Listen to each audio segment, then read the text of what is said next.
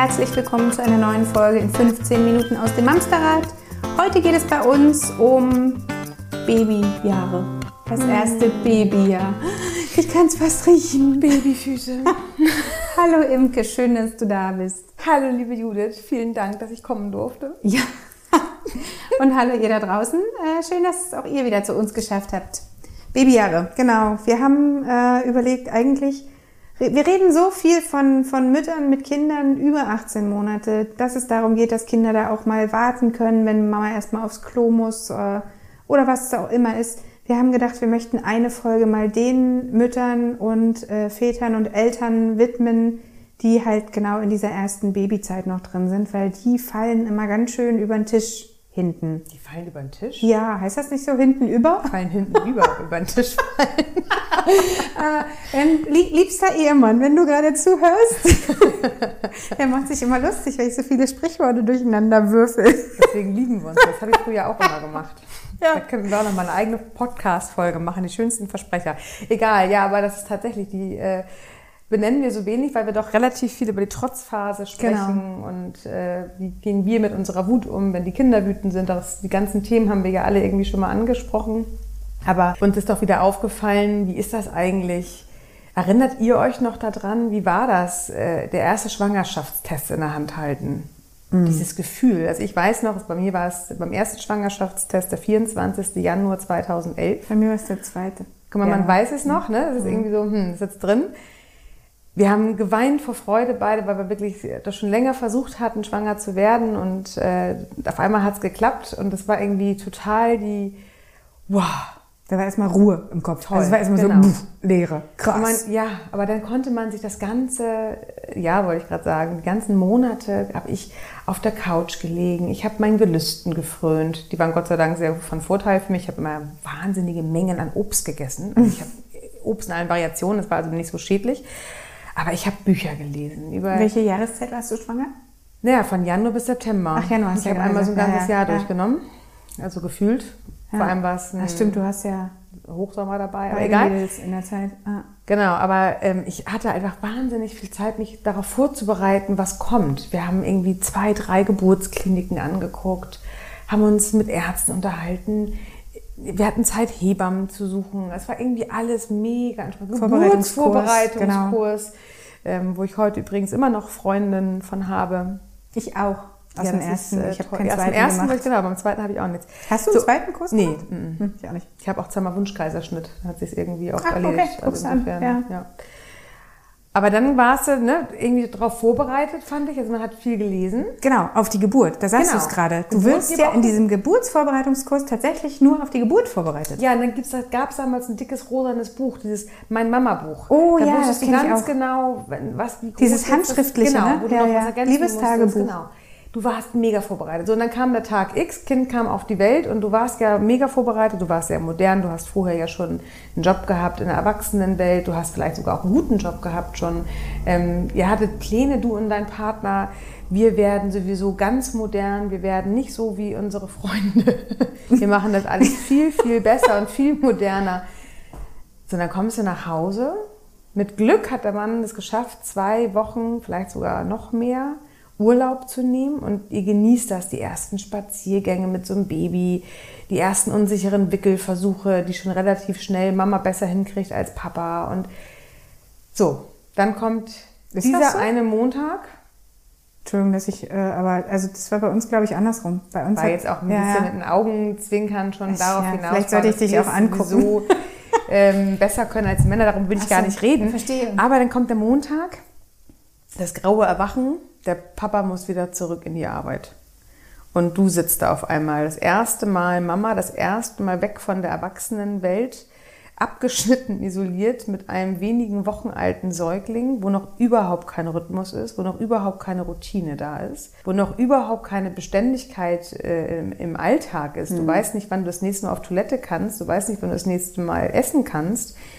Du traust dich vielleicht auch die ersten Tage noch nicht mal alleine raus. Nee, du weißt gar nicht, was du dem Kind anziehst. Müde. Ja, ja Wochenbett natürlich, mhm. auch nach sechs Wochen. Naja, aber schläfst ja trotzdem nicht mehr wie Nee, aber du noch. bist noch ein bisschen vorsichtiger mit deinem Körper. Gerade stimmt. Kaiserschnittsnarben tun halt auch echt noch ein bisschen weh. Da kannst du gar nicht anders. Also du kannst dich ja noch gar nicht richtig äh, strecken. Und egal, wäre auch noch mal eine interessante Folge. Podcast äh, für Kaiserschnittsmamis und natürliche Geburten.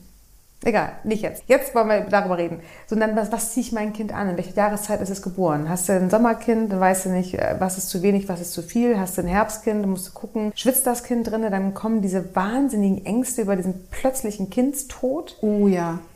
Gerade Krass, beim ersten ja, ich Kind, erinnere oder? mich. Ja, voll. Ey, ich hatte mega Schiss, bloß Vor jeder Nacht. überhitzen, Ja, ja. jede Nacht. Wann immer das Kind zu lange ruhig geschlafen hat, habe ich mal aus Versehen kurz ein bisschen getippt, ob das von irgendeine Hast mal Regung ordentlich kommt. gekniffen. Genau.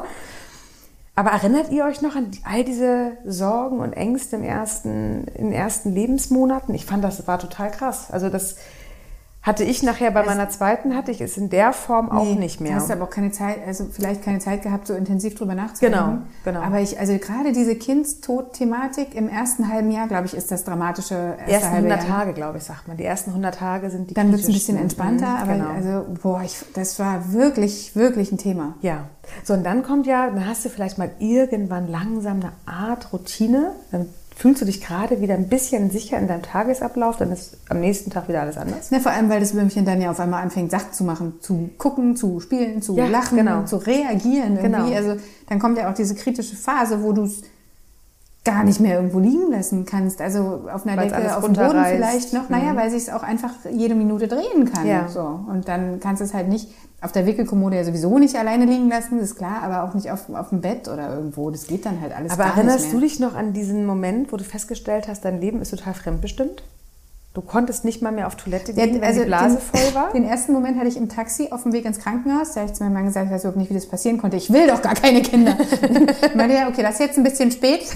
Der Taxifahrer hat sich fast weggelacht. Äh, wann der Moment zu Hause kam, weiß ich nicht mehr. Ich weiß nur, er kam irgendwann. Also ich weiß, dass ich meinen Mann zutiefst beneidet habe um seine Autofahrten in die Stadt, wo er mal ne? eine halbe Stunde im Auto sitzen kann und die Musik hören kann, wann er will. Der geht zehn Stunden zur Arbeit und kann auf Toilette gehen, wann er möchte. Der konnte einen heißen, einen heißen Kaffee trinken.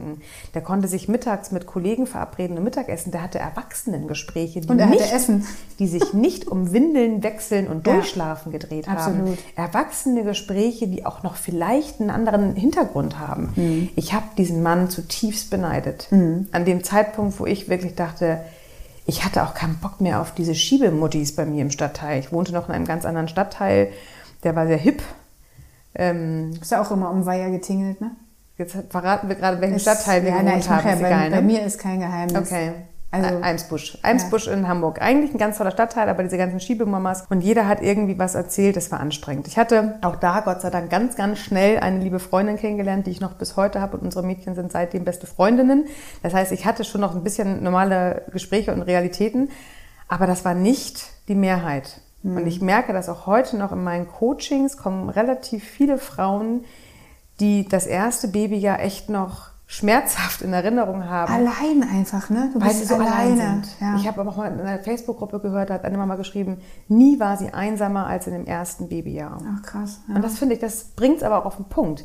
Die Frauen sind so einsam. Die Kinder Mhm. machen halt noch nichts. Du kannst noch nicht wirklich auf Spielplätze gehen, wobei, ob es das später besser macht, sei nochmal dahingestellt. Aber du schiebst halt nur, du schiebst dein Kind rum. Wenn du ein Kind hast, was bei einer zweite war, die sich aber nicht mit dem Schieben glücklich gefühlt hat, die halt die ganze Zeit geschrien hat, aber auch Mhm. nicht wirklich getragen werden wollte. Du bist ja auch wirklich, du versuchst alles, um das dem Kind irgendwie gut gehen zu lassen und vergisst komplett die wichtigste Person in deinem Leben und das bist du.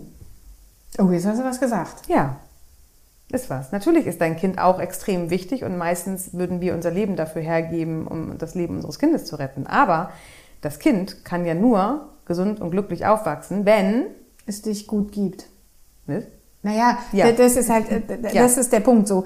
Ich finde, das ist total krass, ein krasser Satz zu sagen, die wichtigste Person in deinem Leben bist du, weil ich kann mir vorstellen, dass da jetzt äh, der ein oder andere aufschreit, wow, da, mein Kind ist die wichtigsten Personen in meinem Leben. Ja, Aber denen geht's aber nicht gut, wenn es dich gibt und es geht dir nicht gut. Ja, genau. So. Und das ist total wichtig. Und das äh, vergessen alle Mamas. Und natürlich geht's ja auch im ersten Jahr oft gar nicht. Geht oft nicht. Nee. Das Abgeben an einen Babysitter ist schon sehr kritisch, weil keiner, das meinte ich eingangs, keiner macht es besser als du. Das Das, ist natürlich die ja. tiefe Überzeugung, die brauchen wir Mamas. Keiner windel, windelt, wickelt besser die Windeln als du. Keiner versteht die Signale besser als du. Das ist ja auch, wenn wir die Mhm. Kinder irgendwann in den Kindergarten übergeben. Meine allergrößte Sorge war damals, dass mein 17 Monate altes Kind sich doch gar nicht ausdrücken kann, wenn es Durst hat. Und mein armes Kind wird den ganzen Tag wahrscheinlich nichts zu trinken kriegen. Und Mittagsschlaf wird es auch nicht machen, weil es kann nur mit mir zusammen Mittagsschlaf Ja, machen. auf, auf dir auch nur. Hm. Weil das ist in dem Jahr das, was wir komplett uns ja auch aufgebaut haben. Das gibt uns ja auch wieder Sicherheit. Das gibt uns ja auch ein gutes Gefühl. Lass uns mal über das Thema Wertschätzung sprechen. Was haben wir damals im Job vielleicht alle für eine Wertschätzung bekommen? Und sei es darum, dass wir Ende des Monats einfach ein Gehalt bekommen haben. Oder wir haben ein Projekt erfolgreich abgeschlossen und wurden auch irgendwie lobend Oder überhaupt erwähnt. abgeschlossen. Genau. Oder wir haben ähm, äh, uns mit einer Kollegin austauschen können. Oder wir haben eine Tantieme Ende des Jahres bekommen. Das sind ja alles Wertschätzungspunkte, die in der Erwachsenenwelt relativ normal sind Ja. und wir darüber ja auch unsere Jobglücklichkeit definieren. Was für eine Wertschätzung erfahre ich Mhm. Absolut. in meinem Job? Wenn ich Ja. in einem Job bin, der mich frustriert, weil mein Chef ist vielleicht ein Choleriker, dann wechsle ich meinen Job. Das können wir aber nicht, wenn wir ein ein Baby zu Hause haben. Diesen Job können wir nicht mehr wechseln. Aber was für eine Nee, und du gibst wirkliche mehr, Ja. mehr über einen längeren Zeitraum hinweg. 24-7. Genau. Und ja, aber da, also immer, immer, immer, immer, das erste ganze komplette Jahr lang. Und da sagt aber, also du kriegst ja diese Wertschätzung im Leben nicht zurück. Also Nee. na klar kommt irgendwie, wenn du Glück hast, dein Partner nach Hause und sagt, krass, was du hier echt rockst, so, das hilft dir in dem Moment aber nicht. Ja, aber ist das wirklich, also ich weiß nicht, ob, ich, ich glaube nicht, dass, also ich auch nicht. egal. Nee, es macht's nicht- es macht's ich nicht glaube wert, nicht, dass das ein Mann nicht. sagt, ehrlich gesagt, weil so. das wäre ja schon, das wäre ja schon mal was, wenn der das sagt, du rockst das echt toll hier. Ich glaube, das sagen die aller, allerwenigsten, ehrlich gesagt, dass der Mann, der kommt abends nach Hause, der kommt ja noch aus der Erwachsenenwelt, Ja. der unterhält sich mit dir, als ob du auch einen ganz normalen Alltag hinter dir hattest. Und dass du hast aber nichts zu erzählen, das ist auch ein 24/7 scheiß Gefühl, ne? Ja, Außer, ja, der hat heute wieder drei Bodies geschrottet. Ja, das interessiert den Mann aber auch. Der will das ja auch durchaus Ja, hören. Aber, aber du trotzdem ist das eigentlich gar nicht so- mehr erzählen. Ich finde es auch, aber ich fand es damals immer schön, wenn man abends dann nochmal durch die Osterstraße bei uns gegangen ist und ich war noch irgendwie bei Edeka und habe der Kassiererin einen schönen Feierabend gewünscht. Ja, ihn auch. Und ich dachte nur, Feierabend? Warte, wo stand das noch? Irgendwo im Lexikon mal irgendwie. Mir graute es ja auch immer vor diesen Nächten, auch gerade wenn mein Mann auf Geschäftsreise Oh war Gott, und ich ja. alleine die Nacht äh, Absolut. hatte mit Baby. Oder Kranktage mit. Kind. Also gut, hast, die hast du im ersten Jahr ja noch nicht, aber Aber jetzt mal Ja. auf das Thema Feierabend oder äh, schönen Urlaub. Wochenende ist auch Wochenende. schön. Schönes Wochenende. Thanks Mal God richtig aus, richtig ausschlafen, ja. Thanks God it's Friday. Ach nee, Ja. ich bin ja Mama. Ja, genau. Das ist der Punkt so. Erinnert ihr euch noch an dieses erste Jahr? Schreibt da gerne mal was zu. Ich finde, das ist immer so ein, man vergisst das, wo wir alle vielleicht heute schon stehen mit Das würde mich auch mal interessieren. Kindern. Was sind denn die Punkte, die euch so am krassesten vorkamen in dieser Zeit? Da hat ja jeder auch seine eigene Geschichte. Ja. Viele kenne ich auch in meinem Kreis, die haben als Erstlingskind gleich Zwillinge bekommen. Oh, das auch. Also ich meine, dann brauchst du ja nicht nur vier Krakenarme, du brauchst auch am besten drei Köpfe und Mhm. äh, vier Beine. Ähm, da bin ich jetzt äh, äh, nicht, nicht mehr drin gewesen. Ich hatte nie Zwillinge, aber das muss ja auch wirklich äh, äh, krass Ja, sein. Da bist du wahrscheinlich noch viel länger als ein Jahr Absolut. mit drin. Also ich meine, bis du beide einigermaßen so weit hast, dass du sie auch gut abgeben kannst und sie in die Kita gehen können. Das Aber lass uns mal überlegen kurz, gibt es denn irgendwas, was man machen kann?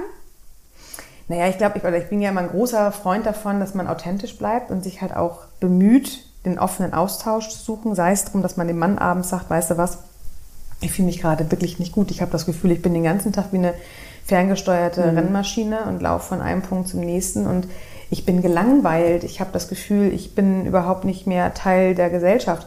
Man muss ja dazu sagen, da entsteht ja auch die Sucht mehr oder weniger nach Instagram und Facebook. Zu meiner Zeit, als meine Große auf die Welt kam, das klingt immer so weit her, aber da gab es das tatsächlich noch nicht. Also es Ja. gab wohl Facebook, aber das war noch lange nicht so populär, wie es heute ist. Das heißt, ich war auch wirklich allein zu Hause. Dieses Facebook und Instagram ähm, wahrt ja zumindest noch ein bisschen den Schein, dass man noch einen Anschluss hat. Das zum Thema Ja, Bedürfnis, stimmt. emotionale ähm, Verbundenheit. Das verbindet halt auch Glaubt Menschen über man- Distanzen, ne? Ja, man glaubt, das da drin gefunden zu haben. Das kann aber halt auch echt Mhm. sehr trügerisch sein, wenn du dich in so einer Facebook-Gruppe öffnest mit einem Problem und du bist in einer nicht so netten Facebook-Gruppe, wie ich es bin, ähm, dann wirst du da halt auch gesteinigt. Dann wirst du Mhm. halt, fragst du, wann ist das, äh, der Zeitpunkt zum Abstillen gekommen? Wie abstillen? Muttermilch, das Allerbeste fürs Kind, du kannst doch nicht abstillen.